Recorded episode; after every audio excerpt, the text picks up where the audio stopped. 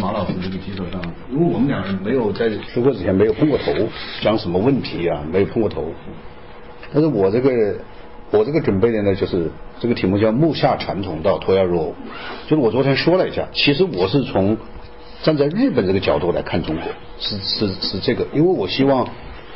就是我们已经习惯了一种思维，就是把日本作为彼岸，而把中国作为此岸。我们站在中国这个立场来观察日本。那么现在我们其实我们的这个角度要换一个维度，就是我们以中国为彼岸，以中以日本为此岸，我们来看一看，就从这个维度来看一下这个近代中日这个关系的一种变迁啊。呃，所谓木下，这个意思非常清楚，就是日本人。从古到今，他永远是向中国学习。这个夏就是华夏，所以日本有个传统叫木下传统。就中国有什么好东西，他都学过来。中国有什么好的？中国的文字学过来，中国的佛教学过来，中国的建筑学过，什么都学过来了。这就是他的木下传统。但是明治维新以后，日本发生了一个翻天覆地的变化，就是要脱亚入欧。我昨天讲过，脱亚入欧就是去中国化。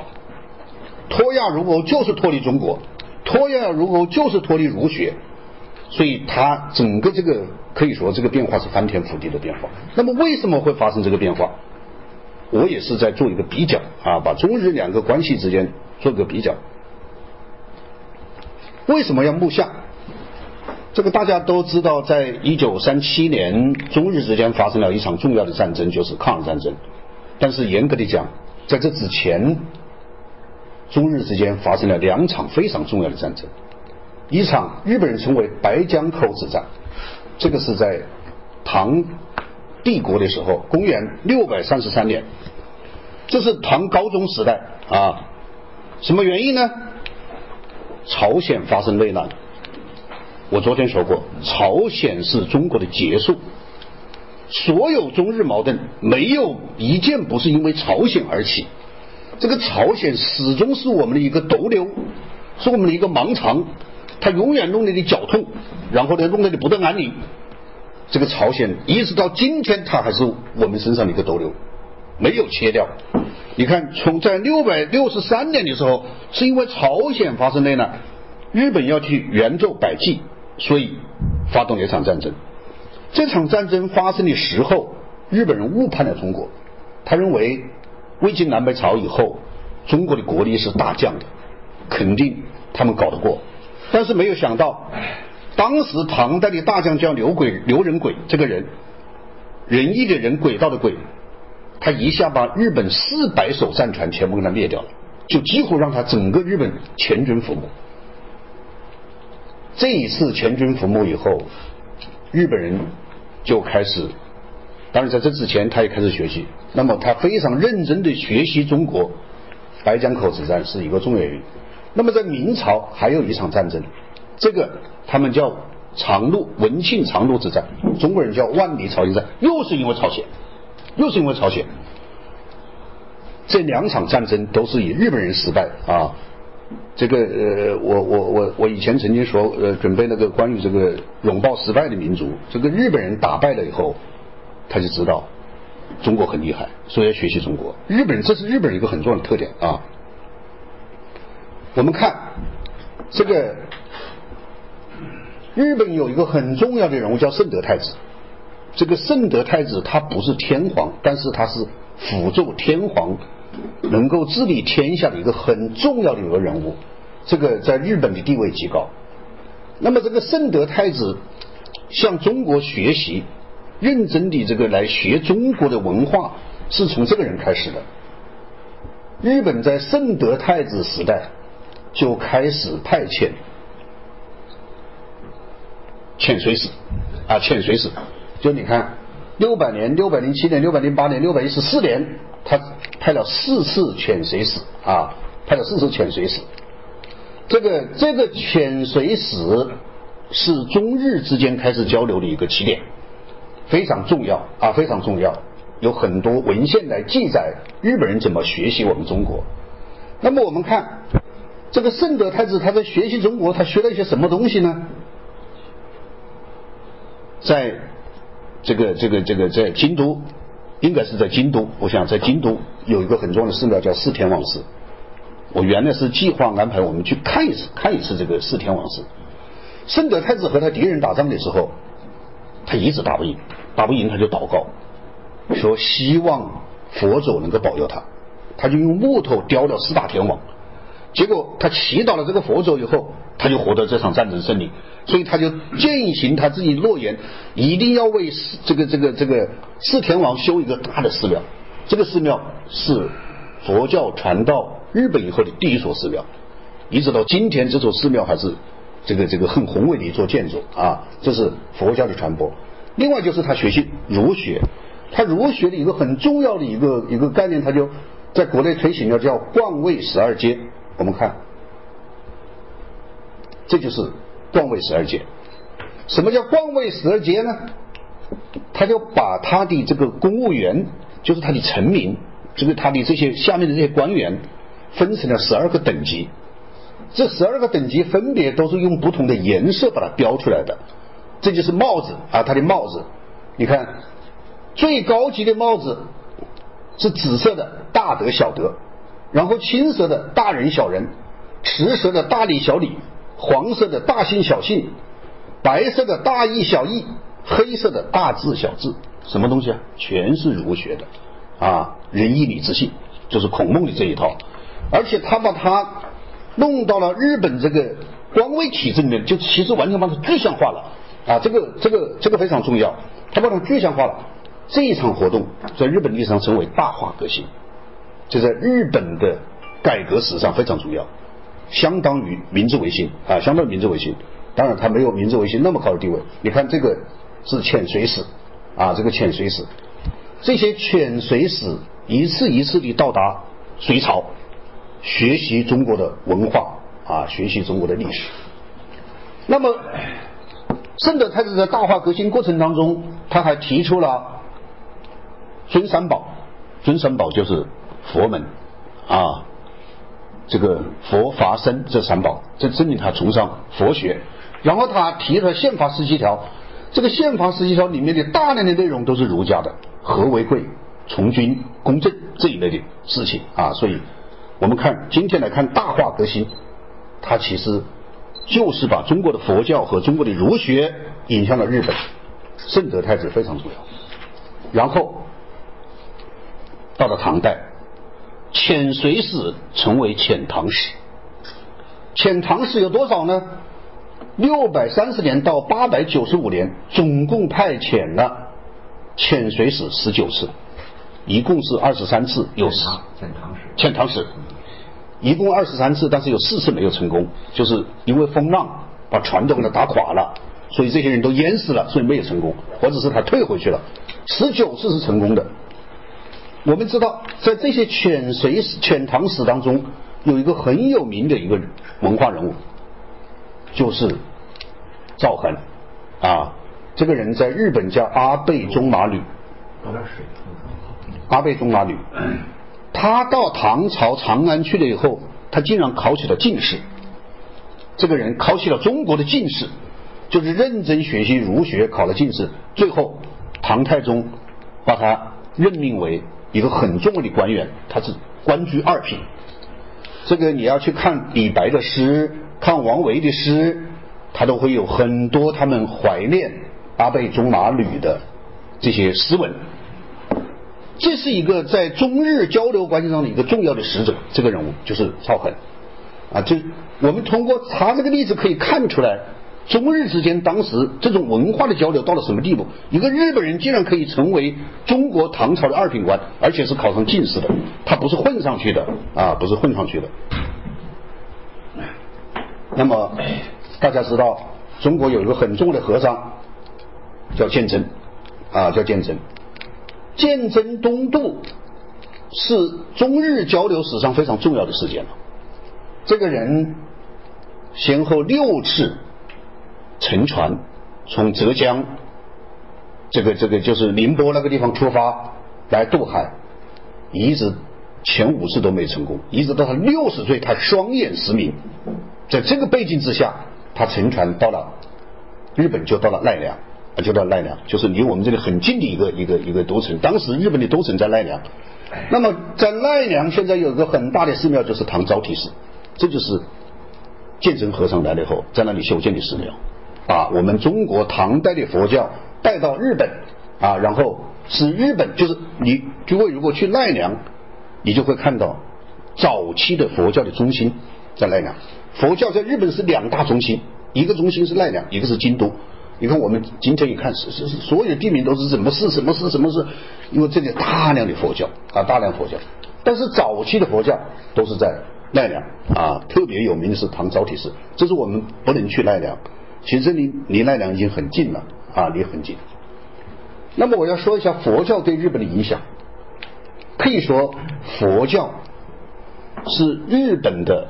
文化的立国的根本。那么，由于遣隋和遣唐，大家知道，隋代的立国的皇帝隋炀帝是一个佛教徒，他是个佛教徒，所以因为他们遣隋，肯定会佛教影响到这个地方。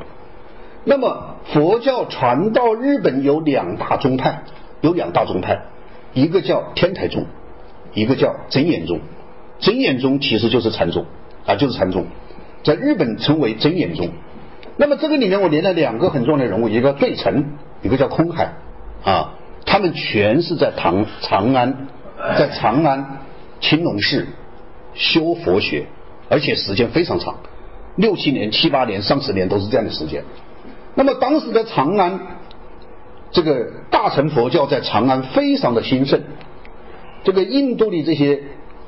重要的僧人像金刚智、像不空这些人都在长安非常的有影响。那么最澄进了青龙寺，就跟随着不空和金刚智这些大乘佛教的信徒在那个地方修行。修行以后，他们这个这个很有成果，然后他们给皇帝写信，给天皇写信，天皇就召他们回来，就他们在中国在日本来传播这个佛教。那么。我们今天如果来看日本的这个佛教的历史，它有两大宗派，就是日本的天台宗，这个人就是最纯回到中国的创立的；还有一个就是尊严宗禅宗，是一个叫空海的和尚。这两个人都是在长安修佛，然后把中国的佛教带到。大家知道天台宗的创始人是智义啊，是智义。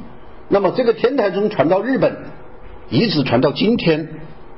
我们知道日本有个很有名的学者叫池田大作，池田大作他创立叫叫唱家会，这个唱家会就是日本天台宗的延续啊延续。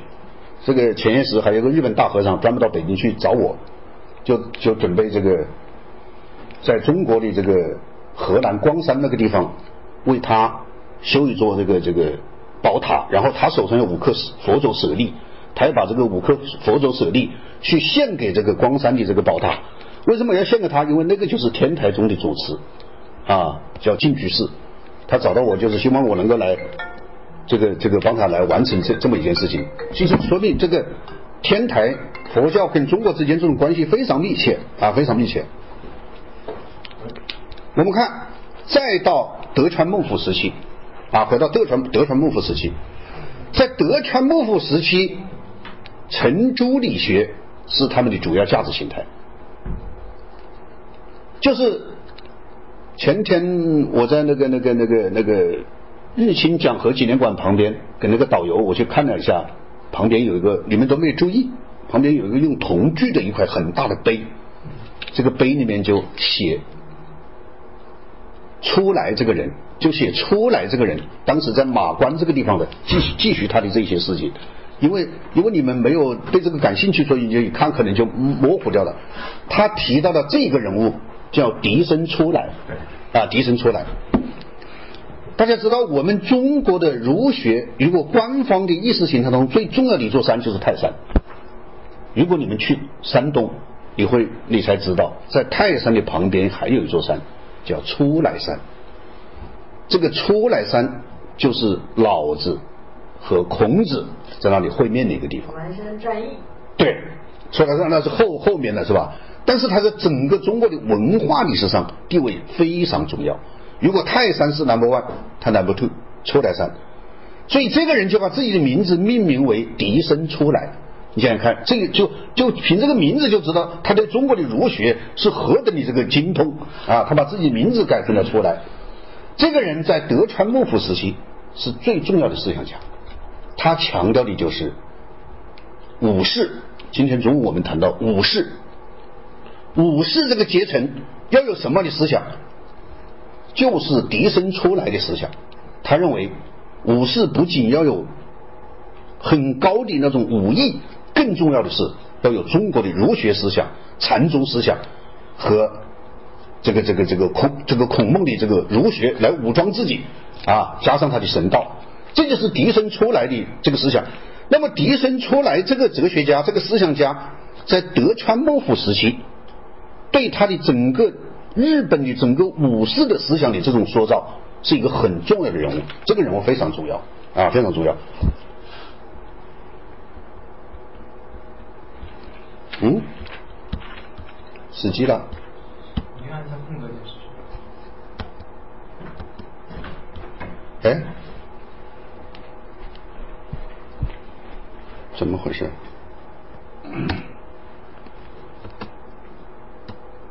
这什么破电脑？可以了，好，好，应该是好。即使是到了明治维新时期。还有一个很重要的文件叫教育次次次令啊，这个马老师讲到过，这个文件非常重要，是天皇颁布的。为什么会颁布这个文件呢？这个文件其实和明治时期的思想是不一致的啊，是不一致的，或者说跟托亚于欧的思想是不一致的。因为教育此令的核心问题是强调教育必须奉行儒家的精神，这个就是因为当时在天皇旁边。有一个很重要的思想家叫荒木，开荒的荒，木头的木，荒木。荒木这个人是一个非常虔诚的儒学家，所以他一直坚定的认为，在明治期间，不能因为他们过分的向西方学习而放弃了日本的最核心的价值观，这是荒木非常担心的。所以荒木整天就跟天皇就讲。不能够这样，不能这样，不能这样。他他偏向了过多的偏向了西方，所以荒木在明治初期的时候，他动员天皇颁布的这个教育指令。这个教育指令是美军占领了日本以后才把它废掉的，才废掉。但是我说的意思就是，即使是在明治时期，日本还公布了充满了儒学特色的中国孔孟儒学特色的教育指令。啊，教育指令，所有前面这一些，所有前面这一些，我从隋代、唐代，叫德川幕府到明治时期，所有这些全部表现了日本的一种梦下精神，就是学习中国，强调儒学，以儒学为主流价值的这么一种这个这个这个这个国家价值形态啊，那么。转折点在明治维新啊，在明治维新为什么会转折？为什么会有脱亚入欧这个口号的提出？我说脱亚入欧的核心是脱中国，脱亚入欧的核心是脱儒学，脱亚入欧的核心是去中国化，是去中国化。为什么从梦夏突然转向去中国化呢？这个里面就是我们要看到。当时在培里扩关的1853年，当时是的世界的背景是整个西方的殖民主义高潮，就是西方对中国的这种呃对对西方对东方的这种啊，我们按照中国的历史说说叫侵略啊叫侵略，实际上现在看来它不是一个侵略，其实是两种文明的一种碰撞啊是一种碰撞。那么在这种资本主义高潮的这个。这个资本主义高潮，整个亚洲面临着欧洲的一种这个大规模的一种进犯这么一个状态啊，这个是当时的历史背景。那么在这个期间，日本人看到中国在鸦片战争的失败，那个昨天是有谁讲到，就是说常州藩的这些藩主，因为常州离中国最近，他们之之间不断在做生意，这些这些做生意的商人。就把中国的这些消息带到了常州藩。所以常州藩的这些人，藩主和他的这些武士是最早知道中国时代的这些人。当然，这些消息很快就传遍了日本。那么日本人就在思考一个问题：同样都面临着西方的这种殖民大潮，日本怎么办？日本会不会重蹈中国的覆辙，也走上失败的道路？所以，福泽谕吉当时说了一个非常形象的话，就说。就像大火烧来以后，虽然我日本的房子是一个石头房子，但是我的邻居的房子是一个木头房子，我的邻居会被烧掉，所以他家的火一定会波及到我这来。这是福泽谕吉讲的原话。所以他说只有两个办法，一个办法就是赶快唤醒这个木头房子的主人，叫他把木头房子换成石头房子，那么我才安全。第二个是，我也帮他把这个木头房子烧掉，它就是日本就面临这两个选择，因为为了避免重蹈覆辙，为了避免中国在整个殖民地过程当中日本重蹈中国的命运，所以日本人提出了一个脱亚入欧的口号。这个脱亚入欧的口号的提出，核心就是他们知道中国不行了，中国不行了。其实我一直认为。鸦片战争的失败，就是中国儒学的失败，是中国传统文化的一种失败。就是这种传统文化到了这个年代已经不管用了，基本上已经这个腐朽了、没落了。这一点中国人没有看出来，日本人看得很清楚，因为日本是个旁观者。从一八四零年鸦片战争开始到一八五三年赔礼扣关，这个中间一共有十三年时间。日本在旁边看得清清楚楚，中国人怎么失败，英国人怎么欺负中国人，中国这个老大帝国怎么一步一步的不堪一击被打败。所以日本人开始思考。大家知道，这个历史学家汤因比提出一个概念，就是说。日本和中国其实面临同样的问题，叫什么问题呢？叫挑战回应模式。西方文化挑战东方文化，东方文化回应这种挑战。我们从一八四零年代到今天的历史，就是一个叫挑战回应的历史。日本跟我们一样，但是我昨天我昨天在这个地方我写那个还没有写完，写这个春芳楼，我我我我准备写一个叫春帆楼的遐想。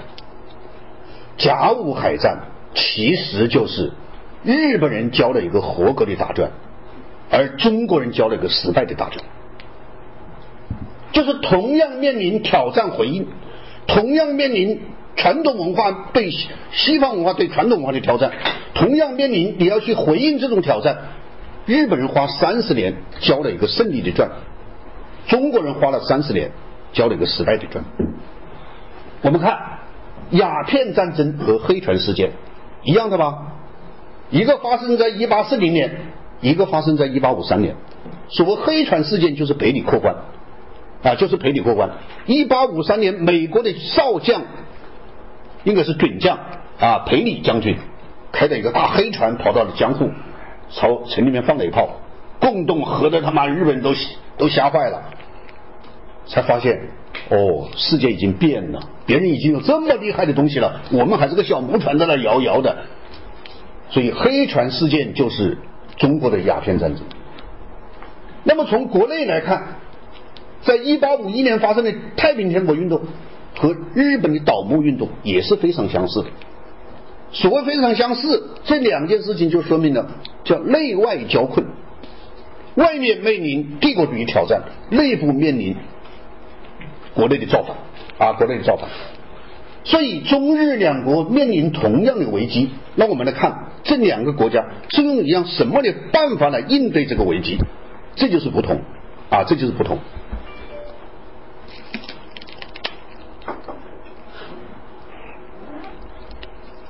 我们先说明治维新是一个历史的转折点啊。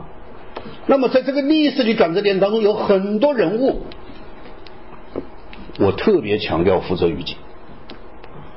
我们大概从三十多岁的时候，从年轻的时候就开始非常关注日本，加上后来我去证券公司和野村证券这个关系，大概在几十次来日本，所以我们对日本的这些思想界这些这些人物的确是非常重视啊，非常重视。福泽谕吉，他这个名字叫谕吉，是因为出生的这一天，他爸爸，他爸爸是一个中国文化的一个非常的崇拜者，是一个武士。他爸爸收藏了大量的关于中国的这些历史文书，在福泽出生的这一天，他收到了六卷本的清朝上谕的一个本子，一个文本，就是那些上本书，他收到了。这本书就是一个大臣对皇上的上谕，六本，他拿到这个是特别高兴，正在这个时候报告说儿子生了。他说：“这真是天意啊，感到非常这个，这是吉祥的。”所以他就说：“虞吉跟他的儿子起个名字叫虞吉，福泽于吉这个名字这样来的，就是因为他的父亲本来就是一个儒学很这个很有造诣的一个人，很有造诣的人。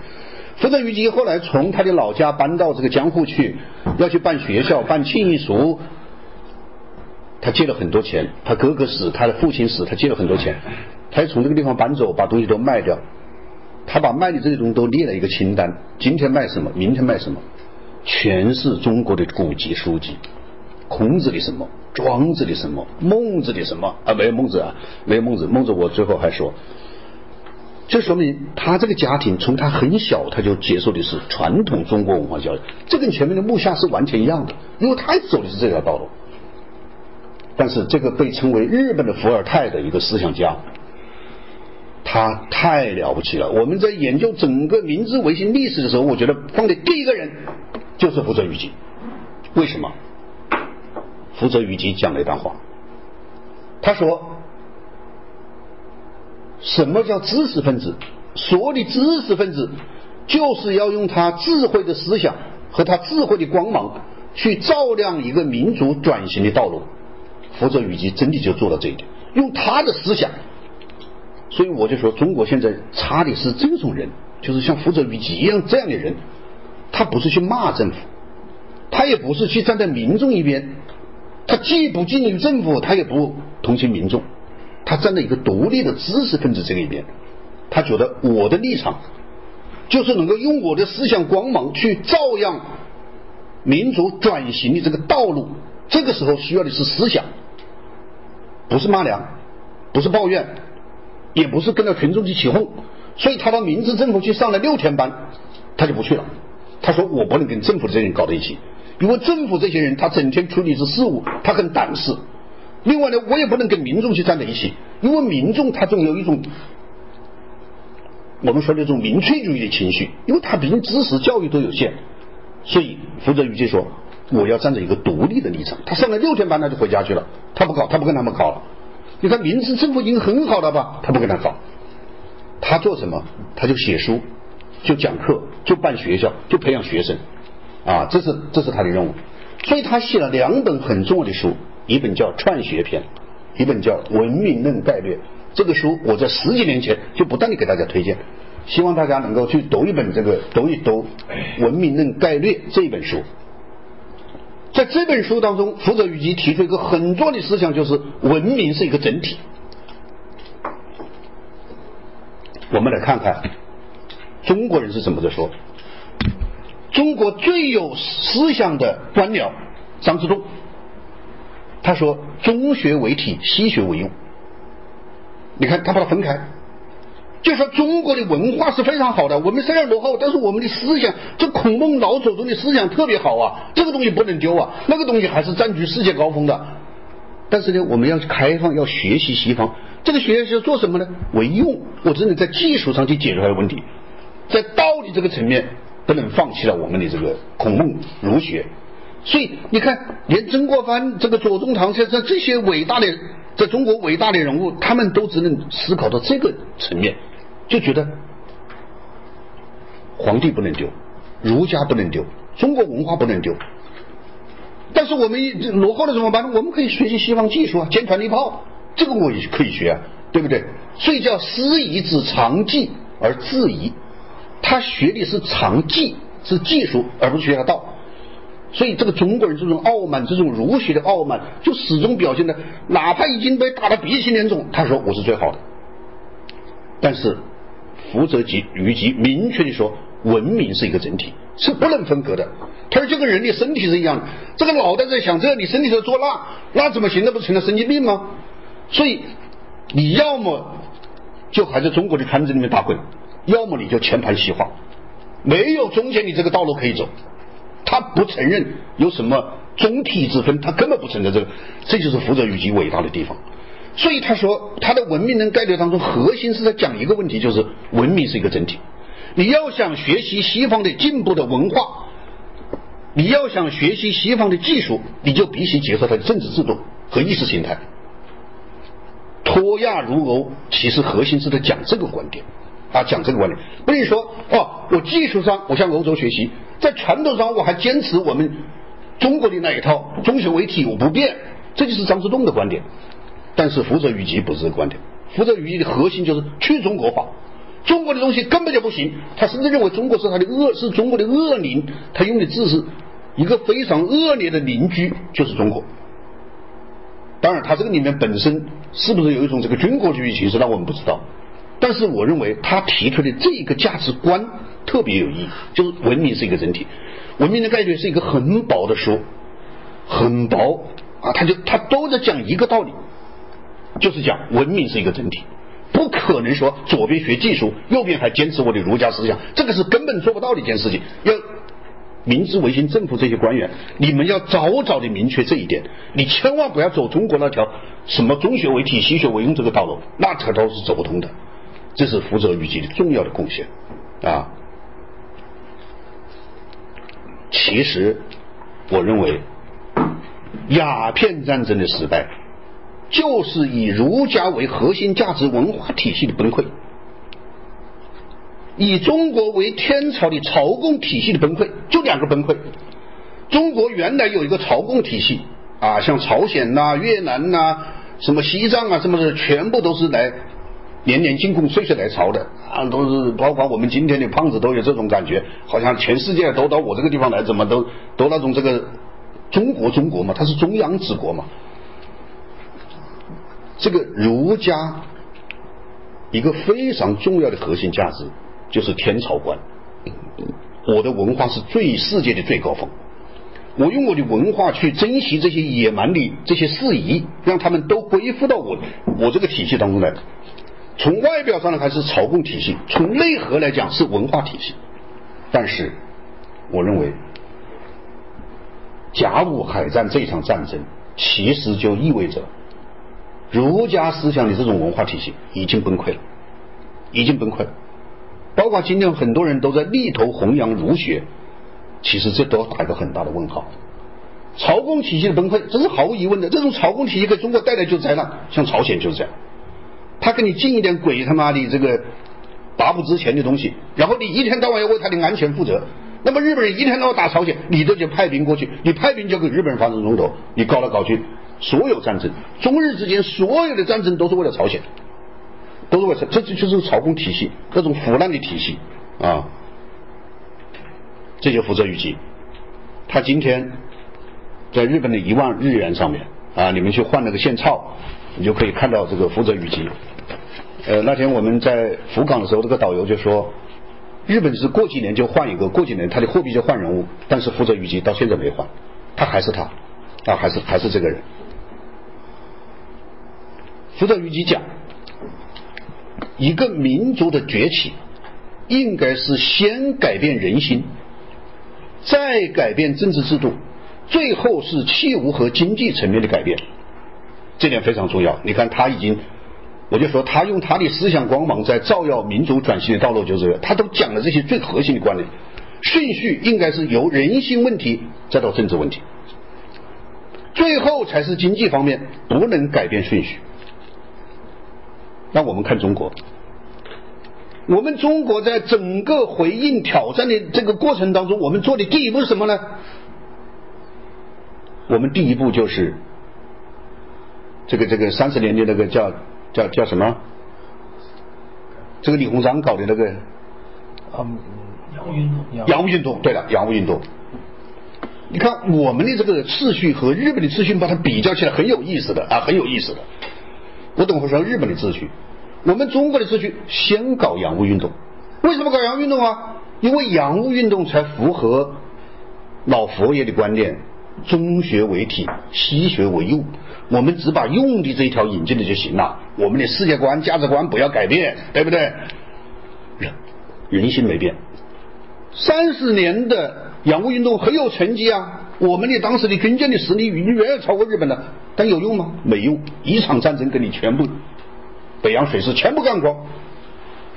今天我们还是这样，我们的改革开放首先是发展生产力。人心怎么样呢？他妈人心越越来越坏，现在是。越来越不如以前，没有信仰，所以他说，先一定是改变人心，再改变政治制度。我们恰好是先改变的是器物和经济，最后才回过头来搞辛亥革命，对不对？我们的这个顺序完全就是按福泽谕吉，硬是把它算准了。我们就是没有按照这个这个秩序，所以我们走来走去，始终在这个地方打转。嗯，那么我们用福泽谕吉的这一套思路来看，日本是怎么在改变啊？那个，我们明天会去看同志社大学，在整个明治初期，一个很伟大的人物叫新岛乡，这是一个基督徒啊，基督徒。这个新岛乡偷偷的跑到。美国的商船，这个商品躲起来，然后借这个机会就坐了这个商船就到了美国，然后开始在美国游历，他就学会了英文，然后接受了基督教。后来在美国、欧洲游历的过程当中，他们就碰到了延长使节团，然后就给他们做翻译，这个人就接受了西方的文化，回来以后就在我们今天所在的京都办了一所大学，这个大学就叫同志社大学。刚才我们这个导游说，这个地方四所最有名的大学叫关关同立，关西大学、关西医科大学、同志社大学，还有个立什么大学，这是这些地方最好的私立大学。这个大学的创始人就是新岛乡。我们联系的时候是希望能够去参观他的博物馆，看明天我们有没有机会去去看他的博物馆。这个这个人非常值得。同志社大学是在日本近代史上很重要的一所大学。另外就是。他们开始办一个杂志叫《明六社》，所谓《明六社》就是在明治六年所办的一本杂志，这个杂志很重要。当然，更重要的是下面就是延昌史、延昌史节谈啊。我讲这个，你看这张照片啊，这张照片，这个坐在中间这个人物就叫延昌，他的名字叫延昌居士。我们昨天马老师讲过这个人物。他是右大臣，在明治天皇的时候，他才四十一岁，他才四十一岁。马老师，我昨天听你的这个意思讲，好像是有人把孝明天皇想办法干掉了，还是怎么样？然后明治天皇在十五岁就开始登基，你没有这个潜在的意思吧？嗯，孝明天皇是这样，他的死呢？呃，至今为止，史学界、日本史学界，嗯，有多种说法。没有判断。哎，有一种说法，就岩仓居士呢，他岩仓居士在，因为岩仓居士具有这个社会上武士所不具有的一个一个优势，就是他是皇室的大臣。对。哎，他是右大臣。他是，他等于是宫内的重要人物，皇宫内的重要人物。对。因此呢，他从能从最核心、最内部的地方。做工作，嗯，啊，呃，好几个大的事情都是他出手做做出来，比如说密诏讨木，嗯，是从他手里拿出来的，哦，是吧？再有一个呢，就孝明天皇就是保守的，就坚决到了外国人的这个明治他爸爸的死，嗯，现在日本史学界有一种说法呢，是他呢，呃，在背后做了手脚，给他毒死，哦，给孝明天皇毒死，哦，哎，那么就铲除了。维新的一大障碍。对，但是明呃，岩仓巨士呢，又比较富有政治经验，他有这个政权运作的经验，因此他比起桑摩藩和长州藩刚来的武士啊，他经验丰富，呃，因此他呢就是比较显得稳重持重和更加老练。嗯比如，嗯那个最最厉害的武士西乡隆盛，西乡隆盛啊，他指挥着反幕府的军队，在明天我们要参观的地方打败了幕府军。西乡隆盛呢，在明治维新刚取得初步胜利，就要去征朝鲜征朝鲜对那么打打打韩国，对他为此他特地从欧洲赶回来，制止了西乡隆盛的这个对对比较稍微鲁莽。他说现在万万万废待兴啊，是吧？现在先把国内的事情搞好为为为好，等等等等，他有很多的想法，他是就是比较老练成熟，同时呢，他也是个智多星式的人物，他是、嗯而且他就是政治上地位高，他具有具有这个一定的政治经验。这个人不简单。那当然，他太重要了。这个人不简单这个人不简单。这个延昌使团呢，在整个这个这个日本的明治维新当中起了极为重要的作用，起了极为重要的作用。所以延昌巨士这个人，他亲自率领一个使团，这些就刚才这几个人都是他率领的，包括伊藤博文、模糊孝允，还有这个这个，反正当时这个明治的几个重要的人物。哎，他他都带着一起到欧洲去游历，去去呃，大久保利通，对，就这些人都是都是跟他一起去的。延昌注释是团长，其他的四个是副团长。他们去的任务是什么呢？最开始他们去的任务是要去给当时给日本有十五个有联十五个联有外交关系的国家，要去跟他们讨价还价，想废除这些不平等条约。这是日本人非常强烈的一种民族心理，就觉得以前他跟他签的这些条约对他们是一种羞辱，他们看到中国的失败，所以他们不能够再把这些条约再继续下去了。他们第一站去哪？去了美国，去了美国。美国的总统叫什么兰特，这个人没关系。就是当时的这个这个总统和当时的国务卿叫汉密尔顿，这两个人很了不起，他们就见了延昌使节团的人。延昌使节团的人首先出国的目标就是为了去修改这个条约啊，对不对？但是美国的总统和美国的国务卿告诉他，你们日本人现在先不要想这个事情，你要想解除不平等条约，首先是要让你成为一个现代国家，这样我们才真正的可以跟你平等的谈判。如果说你国内还是一个专制独裁的政府，你国内的经济你没有发展，你还是跟原来这一样，这个这个这个，那么一个一个落后的状态，你就是我给你改了条约也没有意义。这一下延长就明白了，延长就明白了，所以他把去要去签约的这个目标，在美国当时就做了调整，调整什么呢？学习西方文明和考察西方经济发展的奥秘。有人给他说了六个字，这个延长史谈呢、叫“史今次罪中狂”，用六个字来概括了延长句式这一次是考察。什么叫史今？他们出国去一看，才发现，哇，西方原来已经这么发达了。就像九十年代初期我们这些人走出国门是一样的道理。我九十年代去香港学习三个月时间，我一看到香港，我真的是震惊。我看到这个超市里面那么多水果堆成山，肉堆成山，各种电器堆成山，我他妈想，我说中国什么时候能够成为这样的一个样子就好了？这就叫惊死惊啊！太太吃惊了。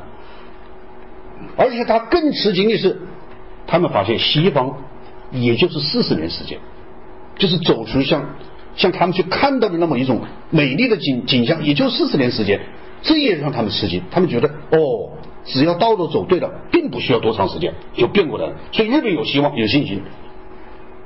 他们沉醉于这种高度的文明，然后最后他们成为狂人。什么狂人？就是日本一定要学习西方。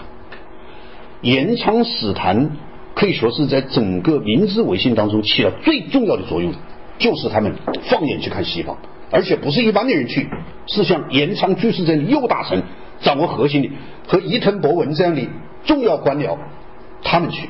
中国也有延昌，比如田纪云，有很多盐仓待会谈谈，嗯但是他给全压住，对，他这个这些这些人，我我看到这个这个福泽谕吉写的回忆录很有意思。他们开始到国外去考察的时候，他们根本不知道外国是怎么样的，所以他们的船里面装了竟然装了四百多袋大米。他们认为到国外他妈的这这些东西都要吃啊，然后这些大臣在外面走路晚上看不见怎么办呢？准备了大量的灯笼，就是那个晚上点灯的灯笼。你是想的都是特别好笑的。后来到法国去以后，他跟这个接待他们的这个这个法国的这个宫廷的这个官员讲，说你一定要让我们的船呐、靠那个酒店要靠得近一点。别人说为什么？他说因为我们带了很多大米和灯笼，还有这些器具，包括他们以为在西方上厕所都没有地方上，他把这些什么日本的这些马桶这些东西都带着，你知道吧？这些大臣来了嘛，那都是高级官员，而且是天大的笑话。后来才发现，他们一进那个那个那个法国的这个，在那个塞纳河边的这个宫殿，就是跟招待他们的这个这个宫殿，他问，他说我们这里来了很多人，要带着什么东西，你们这个地方装得下吗？结果跑了一看，那个酒店可以住四百多人。他们最后没有办法把这四百多袋大米和这些灯笼都送给那个来接待他们那个人去了。他们以为要把大米带到这个地方，就是就是你可以从这个细节你就可以看出来，日本当时和世界相隔的多远，他们根本不了解西方。结果他们一进这个酒店，看到灯火通明，看到这个这个像我们今天摆的自助餐呢，非常丰富的食物，所有人都吃惊了，才心中暗暗的羞愧。他妈的，我们还从日本带了四百袋大米来了，我操！包括芥末这些鬼东西都他妈带着，他们准备到到外面去生火做饭的，他们以为是这样的。所以这一个事情对他们的震惊，就是对这方面的震惊。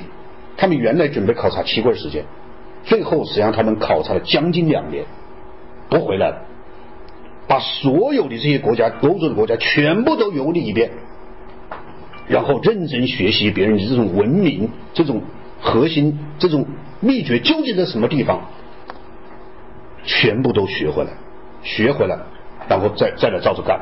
所以我觉得这个延昌使节谈呢，在日本的这个过程当中起了很重要的作用。我准备写一篇东西，就是准备写这个一八七三和一九零五。中国也有很多大臣呢，去考察了一年半。对，就一九零五嘛，对五大臣死洋嘛，就是这两个比较也是很有意思的，知道吧？也很有意思。那我们这些大臣和他们这些大臣在外面去对待这个这个，那个一个德国人先接待日本的大臣，然后再接待中国的大臣，隔了好多年，他就发表一个讲话，就说将来日本一定会战胜中国。这个德国人就通过接待这两国的使臣，他就得出个结论。他说日本将来一定会战胜中国，就比较这两国的使臣他们在国外考察当中这些所作所为。我们的五大臣出去考考考察，连报告都不写，他们到了日本以后叫梁启超写个报告，你们你你来就是他来代理，当然找梁启超还是还是对的是吧？就说明足以证明他们是没有认真学习的，他们就找个东西回去交差就行了，就是这种态度。所以延昌使节团回到中回到日本，他们提出的口号就是子产兴业、富国强兵、文明开化，这就是他们所提的。所以这些日本人特别喜欢这四个字四个字的这么一个一个一个一个提法啊。所以日本在这个过程当中，他首先是去完成对西方的学习。他怎么学习呢？日本人发现，要和学习英国的文明、欧洲的文明，最核心的是宪政体制。你看，这就是跟我们不一样的地方。他一下抓到最核心的问题，一定要完成这个国家宪政改革。像伊藤博文这种人，他看得很清楚。他说，如果说我们还是今天幕府一个造反，明天常州一个造反，这个国家搞不好的。你就是发展也没用，很快还是武士打来打去，啊，这个将军打来打去，这个国家不安定。他说，这个国家的核心问题、最重要问题是宪政，是确立这个国家的国体。所以，延昌使节团，延昌居士在这个过程当中，他就特别关注到普鲁士，就普鲁士，因为当时普鲁士也是一个新兴的帝国，和日本非常相像，所以延昌居士特别在抠在普鲁欧洲考察过程当中，就对普鲁士的宪政特别关注。回来以后，这些人都分有任务的，都分有任务的。当时马老师，他当时他们是分成两个组，明治维新组分成两个组，延昌带的组是国外考察组，西乡他们这帮人是国内办事组，他们两个人两个组约好，齐过以后我们见面。如果齐过以后不能见面，国内办事组可以自行处理很多问题。所以他们这帮人结果他一年齐过才回来，他推迟了一年。所以西乡在家里出了很多问题，为什么会发生西乡这个悲剧呢？就跟这些事情都有关系，啊有关系。后面如果有时间再说啊。然后，在一八八一年，伊藤博文再度赴欧洲，因为伊藤博文的任务就是一个制定日本宪法，这是延昌居士给他的一个任务。你的任务的考察，所有的任务就是为日本去写部宪法。太棒了！这小伙子当时才三十岁，才三十岁，他就负有这么高的使命，就是为日本去奠定一个国家的宪政，就是他手上完成的。所以，他从普鲁士宪法开始，然后到英国，到欧洲，然后又请外国的专家到他这个地方来讲课，就是像，就像像崇二云老师这种人，专门讲西方政治经济学、呃西方政治学的这些人。叫他们到日本来跟他们讲，同时把他们放到宪法起草小组的顾问里面、顾问团里面去。所以到一八八九年，伊藤博文拿出了日本的第一部宪法，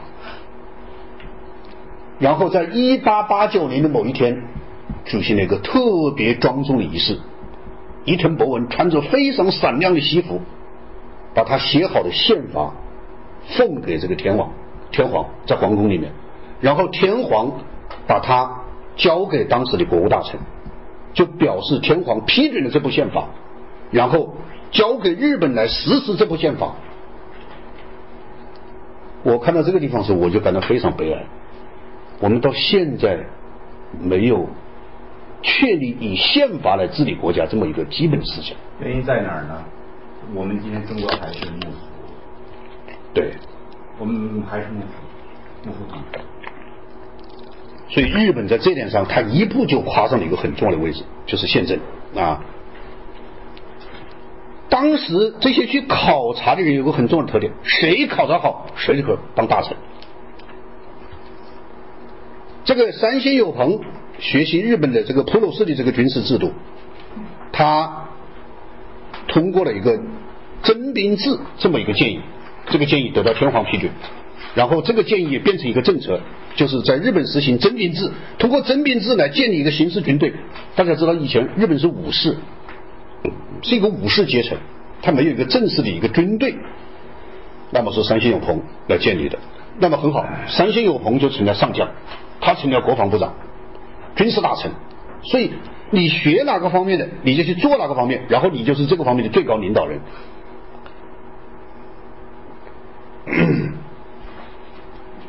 这个放在后面，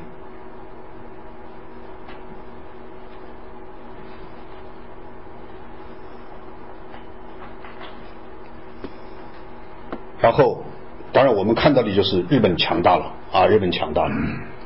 那么在这个地方，我其实我昨天在微信里面也说了啊，很多人因为我过去搞人民银行，我对货币这个问题我比较关注啊，就是日本它其实。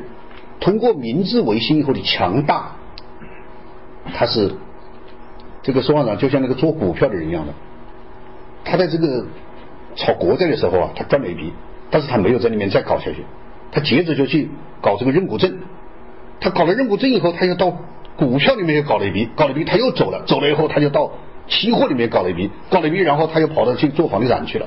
像这种人他妈就是赚钱最多的人，为什么？因为他每一步都踏到了，知道吧？很多人都是，你今天在这赚的钱，明天他哪里都亏掉，都没有了。日本可以说就是一个像这样的国家，就是每一步他都踏对了。为什么像这样说呢？举个例子啊，就是说日本的货币，日本在江户时代的币制是金银本位制，就是金银叫符本位制。大家知道，一个国家的货币它是有一个有一个重金属而贵金属作为它的货币准备的啊。所以世界上有几种，一个叫金本位货币，一个叫银本位货币，一个叫金文金银副本位货币。当时最大的银本位货币的国家是两个国家，一个是中国，一个是印度。这两个国家都是以白银作为货币准备，同时以白银作为支付手段的。那么，当时最发达的欧洲国家，以英国为首，全部是以黄金准备，就是叫黄金黄金货币体系，这就是不同。那么后来由于英国的强大，英国操纵了世界经济。他就不断的操纵这种汇率，就像今天的川普指责中国政府这个这个操纵汇率是一样的道理啊。他通过这种操纵汇率，使金银之间的比例不断的发生变化。那么有两个国家遭受重大损失，一个是英国啊，一个是中国，一个是印度，因为这两个国家的白银进大量的大幅度贬值。日本在这个中间看到这个现象以后，非常着急。因为它是金银副本位制，银白银的贬值对日本经济打击很大。中国的政府财务大幅度缩水，就是因为英国在操纵这种货币体系。那么日本就想改变它的金银副本位货币体系。在在明治在明治那个时候，他们就指定了有一个贵族来做了一个货币币制改革调查。这个是在一八七一年的时候。就提出了新货币条例，但是这个新货币条例确定要日本以黄金作为准备，需要三亿日元。那个时候他们认为这是一个天文数字，是根本不可能的数字。但是他的机会来了，一八九四年鸦片战争，在这个甲午海战，一八九五年中国就开始对他赔款，多少呢？两亿两白银，折合日本货币三亿。我们支付它是用英镑来支付的，是用三千六百万镑英镑支付给他们的，然后他就把这些东西换成黄金，完成了他的币制改革，使日本从此走上了以黄金为货币准备的体系。因为他走进了这个货币体系，就是在一八九五年以后，他加入了以英国为主导的。黄金准备货币体系，所以他在西方建立了良好的信用。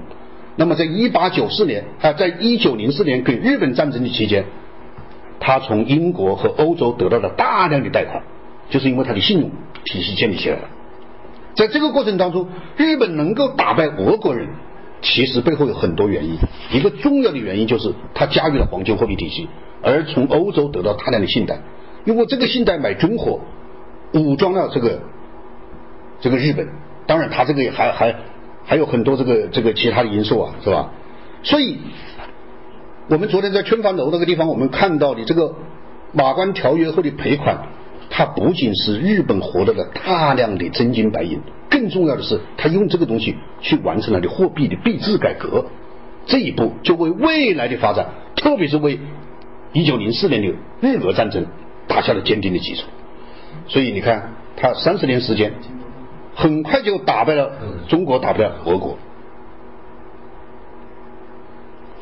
当然，日本在日本在这个一九零四年以后，日本就开始出现问题，因为他一个小小的日本，突然一下战胜了两大帝国，通过甲午海战战胜了中国，通过日俄战争战胜了俄国，这是全世界第一次黄种人打败白种人，第一次。只有白种人欺负黄种人，第一次日本人一个黄种的人的民族战胜了俄国人，所以日本就开始有点头脑膨胀啊，有点头脑膨胀。那么这个里面有个很重要的人物呢，叫北一辉。我我这只是给大家提一下线索啊，提一下线索。北一辉何许人也？北一辉是一个日本的政治家，他到中国参加辛亥革命。他参加了孙中山的同盟会，然后辛亥革命失败以后，他认为在中国待的已经没意思了，他就躲在上海一个亭子间里面写了六转本的《日本改造法大纲》这一本书，他还没写完，他一共写八转本，结果他的弟子大川周明去看望他的时候，就先把这六卷本带回了日本。日本的军国主义，日本年轻的军官，这些人全部都从此信奉了北一辉。北一辉可以说说是英日本军国主义的一个鼻祖人物。大川周明何许人也呢？在一九四五年东京审判的时候，这个上面有个疯子啊，他坐在白东条英机的这个后面，他不断的用这个东西去打这个东条英机的光脑袋，然后在在庭上把裤子也脱了。